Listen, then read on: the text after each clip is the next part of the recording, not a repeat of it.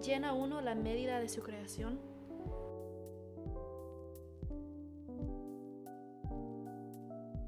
Bueno, acá estamos, otra semana de Ven Sigue Más. Estamos de la semana 18 de julio a 24.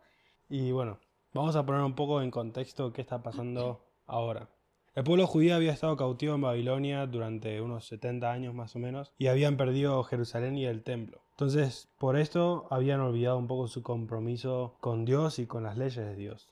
Pero, pero, pero, Dios no había olvidado su compromiso con su pueblo, digamos. Entonces él preparó una manera, un camino para que los judíos regresaran a la senda del convenio y también preparó siervos para que efectuaran esta obra en su pueblo y vamos a, vamos a repasar la historia de, de estos siervos, ¿no? Entre estos siervos estaban Zorobabel, Esdras y Nehemías y sus experiencias realmente pueden inspirar las nuestras ya que nosotros también estamos en medio de una obra grande del Señor y al igual de la obra de ellos, la nuestra tiene mucho que ver con la casa del Señor la ley del Señor y la protección. Vamos a cubrir la historia de Zorobabel. Después de que Persia hubo conquistado Babilonia, Jehová inspiró a Ciro, el rey de Persia, a que enviara un grupo de nuevo a Jerusalén para reconstruir el templo. En ese grupo estaba Zorobabel, que fue nombrado como el gobernador slash barra representante de la casa de Judá. Pero como era de esperarse, encontraron bastante oposición en la construcción o en la reconstrucción del templo. ¿Y cuál fue, cuál fue esta oposición?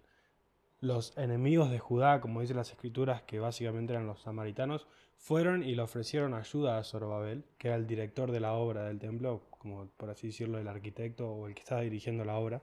Fueron y le ofrecieron ayuda, pero Zorobabel la rechazó. Y como rechazó la ayuda, los samaritanos se enojaron bastante y bueno, empezaron a buscar cualquier manera que tenían para interrumpir la obra, para simplemente presentar oposición. ¿Y qué hicieron? Le escribieron al rey de Persia diciéndole que los judíos estaban rebelando, básicamente. Entonces esto generó que la obra del templo se detuviera, se interrumpiera por más o menos entre 15 y 17 años, o sea, un montón de tiempo. Pero bueno, ¿qué pasó? Después de mucho tiempo cambiaron reyes y demás, Zorobabel y todo el grupo de, judíos que estaban tratando de reconstruir el templo siguieron, perseveraron, y cuando llega el rey Darío, él restablece el decreto del rey Ciro y también con ayuda de otros profetas que se, que se ven en las escrituras que manda Dios, pueden retomar la construcción del templo. Entonces Zorobabel tiene una parte clave, no dicen todo lo que hace, pero se puede suponer que tiene una parte clave en la reconstrucción del templo, porque muchas veces se le llama al templo como templo de Zorobabel, o el segundo templo, pero se le dice templo de Zorobabel. Ahora, ¿qué pasa?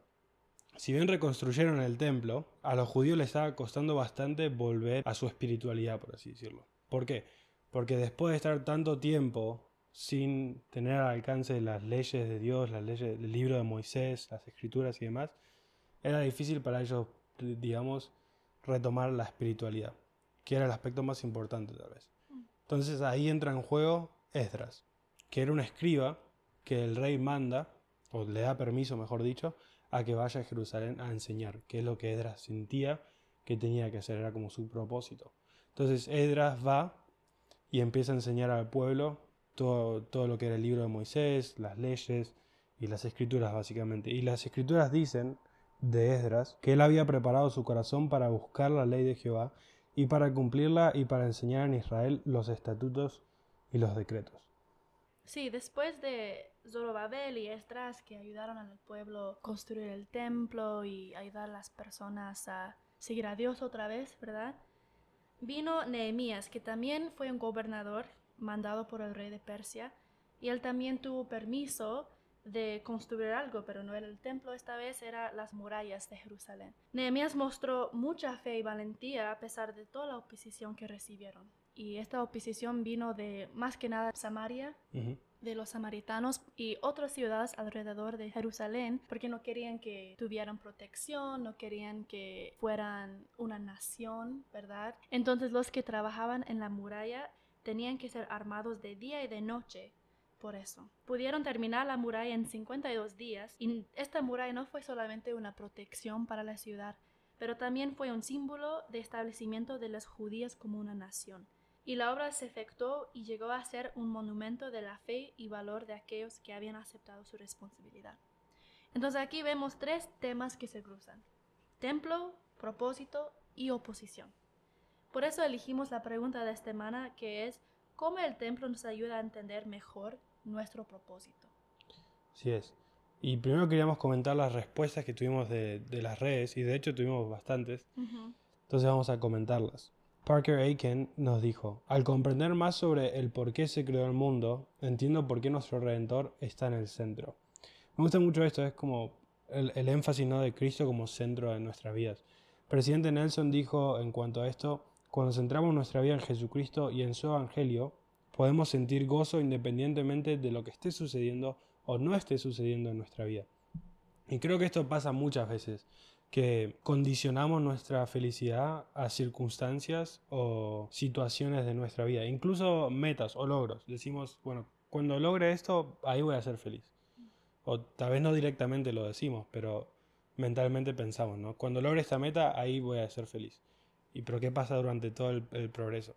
Entonces, realmente tenemos que hacer el esfuerzo de no condicionar nuestra felicidad a situaciones o circunstancias, y si bien es más fácil decirlo que hacerlo, hay que hacer el esfuerzo, ¿no? De tratar de centrarnos en Cristo y realmente eso hace la diferencia y podemos encontrar gozo. Y particularmente cuando vamos al templo, como dice Parker, podemos recordar por qué Jesucristo está en el centro y por qué eso nos trae gozo. Mm. Me gusta eso mucho. También escuchamos de Seba Dorman, que nos dijo, el templo nos ayuda a seguir el camino del Señor cumpliendo con sus ordenanzas y propósitos. Y junto a eso creo que otro comentario que recibimos que fue relacionado a eso era de Sanderson. Dice, en el templo aprendemos más sobre el plan de salvación y la manera de seguir el ejemplo perfecto de Cristo. Este conocimiento nos ayuda en nuestro progreso y bendice a quienes están de ambos lados del velo. Y hay algo que dijo Jean B. Bingham hace un tiempo que creo que relaciona mucho a eso. Ella dijo, cada minuto que pasamos en el templo produce algún crecimiento personal. El estar en el templo nos recuerda el alcance de la eternidad, tanto al mirar atrás a nuestros antepasados como al mirar hacia adelante a nuestros hijos. Nos ayuda a centrarnos en las verdades eternas, en padres celestiales que nos aman y que desean ayudarnos en nuestro verdadero valor como sus hijos y en lo que podemos llegar a ser como herederos de Dios y coherederos con Cristo. Y algo que yo quiero añadir a esos comentarios es lo que yo he sentido mucho recién al ir al templo. Nosotros hemos estado trabajando mucho en nuestra historia familiar y ha cambiado mucho en cómo experimento las ordenanzas y las promesas del templo. Por ejemplo, ahora no solamente estoy pensando en mí, pero estoy pensando en mis antepasados, estoy pensando en mi futura descendencia. Y ahora cada vez que llevo un nombre al templo, aprendo un poco más de mi propósito en esta tierra, de mi propósito en mi familia y también mi papel personal que tengo en la obra de Dios. Y por eso las ordenanzas y las promesas y los convenios que hacemos en el templo han llegado a ser más significativos para mí porque tengo una conexión con mi familia. Luis Javier Vélez nos dice, el templo nos ayuda a comprender que lo que no comprendemos en las escrituras lo vamos a encontrar en él, o sea, en el templo. Y es cierto, y a veces toma tiempo, y a veces las, las, respuestas no van a llegar en nuestro tiempo, o no llegan cuando nosotros lo esperamos, o en el tiempo que nosotros esperamos. Algo que Neil L. Anderson dijo una vez que a mí me, me gustó mucho, es que el templo proyecta la brevedad de la vida terrenal sobre la pantalla panorámica de la eternidad. Bastante como poético, pero mm. eh, es, es, muy cierto y al analizar la, la, frase aún más, toma mucho más sentido. Sí, agradecemos a todos los que, los que nos, nos mandaron comentarios, nos ayudan mucho a preparar estos episodios. Y hay una historia que yo quería mencionar, ya pasando a la, última sección del episodio, para abrir paso a, lo, último que queremos comentar. ¿no? Había un niño que fue a audicionar para la obra de teatro de su colegio estaba muy emocionado para poder participar. Entonces la mamá lo llevó a la puerta del colegio y lo esperó afuera. El niño fue para audicionar al frente del grupo de los maestros y pareció, a la perspectiva de la mamá, que pasaron solo unos minutos y ve al hijo volver corriendo a los brazos de ella y muy entusiasmado por el rol que le habían asignado poder tener en, la obra. Entonces la mamá estaba como complacida de que, bueno, los maestros habían reconocido el potencial que el hijo tenía, entonces tenía la intriga de qué papel le habían dado. Y el hijo le dijo, voy a sentarme en primera fila y aplaudir y alentar por los chicos en el escenario. Eh, si bien un performance sería en vano sin una audiencia, o sea, es importante tener una audiencia en una obra de teatro o lo que sea, creo que hay muchas personas en el teatro de la vida, por así decirlo, que están conformes simplemente sentándose en primera fila y aplaudiendo para aquellos que realizan las tareas importantes o, o los roles importantes en el mundo, en el escenario del mundo. Ya que en la batalla premortal no elegimos venir a esta tierra para simplemente aplaudir. Ninguno de nosotros fue mandado a esta tierra para ser un extra nomás. Todos fuimos asignados con misiones importantes. Entonces sabemos que en la vida premortal Dios asignó a los profetas y a líderes con sus misiones y sus asignaciones. De hecho, en Abraham, él dice, y el Señor me había mostrado a mí, a Abraham, las inteligencias que fueron organizadas antes que existiera el mundo, y entre todas estas había muchas de las nobles y grandes. Entonces nosotros creo que muchos estamos familiarizados con esta información, ¿no? de que se le dio misiones a los grandes y nobles y, todo eso. Entonces no, debería, no deberíamos pensar que el Señor paró ahí de dar asignaciones. ¿no? Es difícil pensar que el Señor después armó una reunión con el resto de nosotros y dijo, bueno, ustedes no son nobles y grandes, pero tienen que ir y aplaudir y alentar a, a los escogidos mientras ellos hacen como todo lo importante o toda la carga todo el trabajo pesado. Es muy importante recordar eso, que todos nosotros tenemos tareas importantes o misiones importantes que hacer en esta vida. No importa que a veces pensemos que lo nuestro es menor que no sé, lo que hace un profeta o un líder. Todos tenemos responsabilidades que son equitativamente importantes en nuestras esferas de responsabilidad. Entonces la pregunta que queríamos hacer al final es ¿qué hacemos cuando nos cuesta encontrar nuestro propósito o sentimos que es, es pequeño tal vez comparado con, con, otros. En primer lugar, no deberíamos compararnos, pero a veces es, difícil, ¿no? sentir que nuestro rol es importante, más que nada. Y todos nos enfrentamos a esas preguntas en algún momento de nuestra vida, de cuál es nuestro propósito, cuál es nuestro rumbo en la vida, y podemos preguntarnos qué voy a hacer, con quién me voy a casar, cuándo me voy a graduar, puedo hacer una contribución, básicamente, qué voy a hacer o qué puedo hacer, qué puedo ser. Y Patricia Joven en un mensaje muy lindo, muy especial, enseñó una vez que al hacer este tipo de preguntas, para ella es muy reconfortante recordar que una de las enseñanzas más importantes, fundamentales, que se da en las escrituras y en el templo, es que todo ser viviente cumplirá la medida de su creación. Muchas veces pensamos que eso significa solamente procreación, ¿no? O sea, tener hijos, tener descendencia. Y si bien es uno de los significados más importantes de esa declaración, también hay que recordar que mucha de la ceremonia del templo es simbólica por lo cual podemos intuir que hay muchos significados o muchos simbolismos a partir de esa declaración. Y si bien ese es, uno de los más importantes simbolismos, o sea, la procreación, que es uno de los más importantes de la medida de nuestra creación, ella enseña que parte del significado adicional en este mandamiento es que cada elemento de la creación tiene su propio propósito y desempeño. Cada uno de nosotros ha sido diseñado con un rol y una misión divina en mente. Si nuestros deseos y obras están dirigidos hacia lo que nuestros padres celestiales han querido que seamos, llegaremos a sentir nuestra parte en su plan, reconoceremos la plena medida de nuestra creación y nada nos dará más paz. Y creo que algo que yo quiero añadir a eso es a veces sentimos, oh, pero solo soy parte de la audiencia, ¿verdad? No soy parte de la obra o de la presentación. Pero nuestras personalidades y nuestros talentos y dones que tenemos todo eso contribuye y puede contribuir en una manera muy grande a la obra del Señor. Por ejemplo, yo tengo dones muy diferentes a los tuyos. Y tengo una personalidad muy diferente a la tuya. Pero siento que, como dijo Patricia Holland, que nosotros dos podemos contribuir mucho a la obra del Señor, aun si, si no seamos profetas o cual, lo que sea, pero podemos contribuir a la obra del Señor.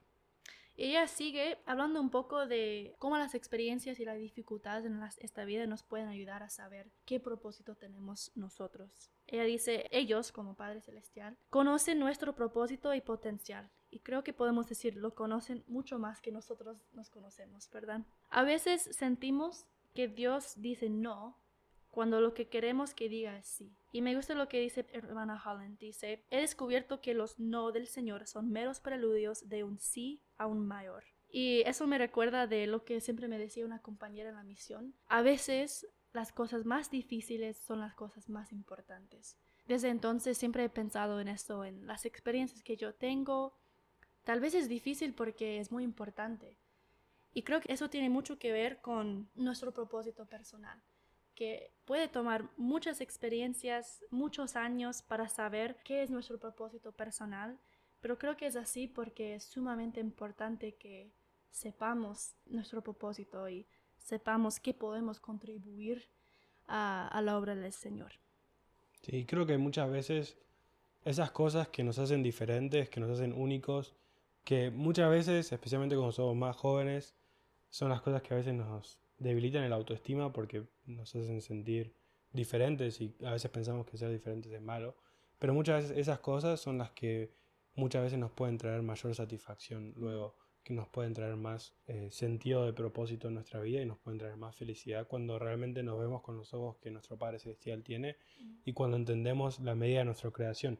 Y hermana joven hace esta comparación, ¿no? o este contraste de que, por un lado tenemos, por ejemplo, a Moisés, que el Señor le pidió que deje todo su poder en Egipto y que básicamente le sirva en la, en la pobreza para ayudar a su pueblo.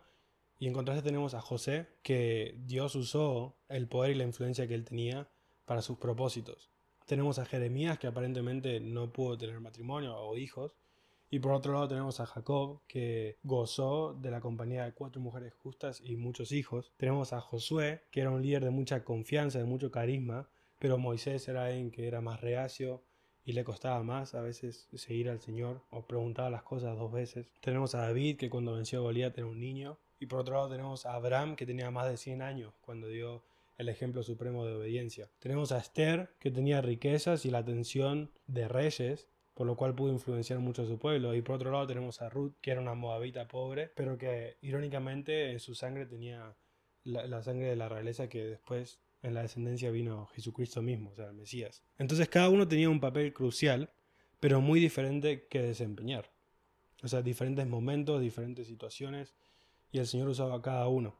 Y hermana Holland dice, el Señor nos usa debido a nuestras personalidades y diferencias únicas, y no a pesar de ellas. Él nos necesita a todos, con todas nuestras imperfecciones, debilidades y limitaciones. Entonces ella dice, ¿Qué puedo ser? Podemos ser lo que padres celestiales nos diseñaron para ser. ¿Cómo llena uno la medida de su creación? Lo hacemos metiendo la hoz y cosechando todas nuestras fuerzas y alegrándonos por nuestra singularidad. Y queremos terminar con tres cosas que menciona hermano Holland que nos pueden ayudar a saber realmente quiénes somos y qué propósito tenemos en todo este plan de Dios. Número uno, apreciar nuestro rumbo y saborear nuestra propia singularidad, aquello que nos hace diferentes.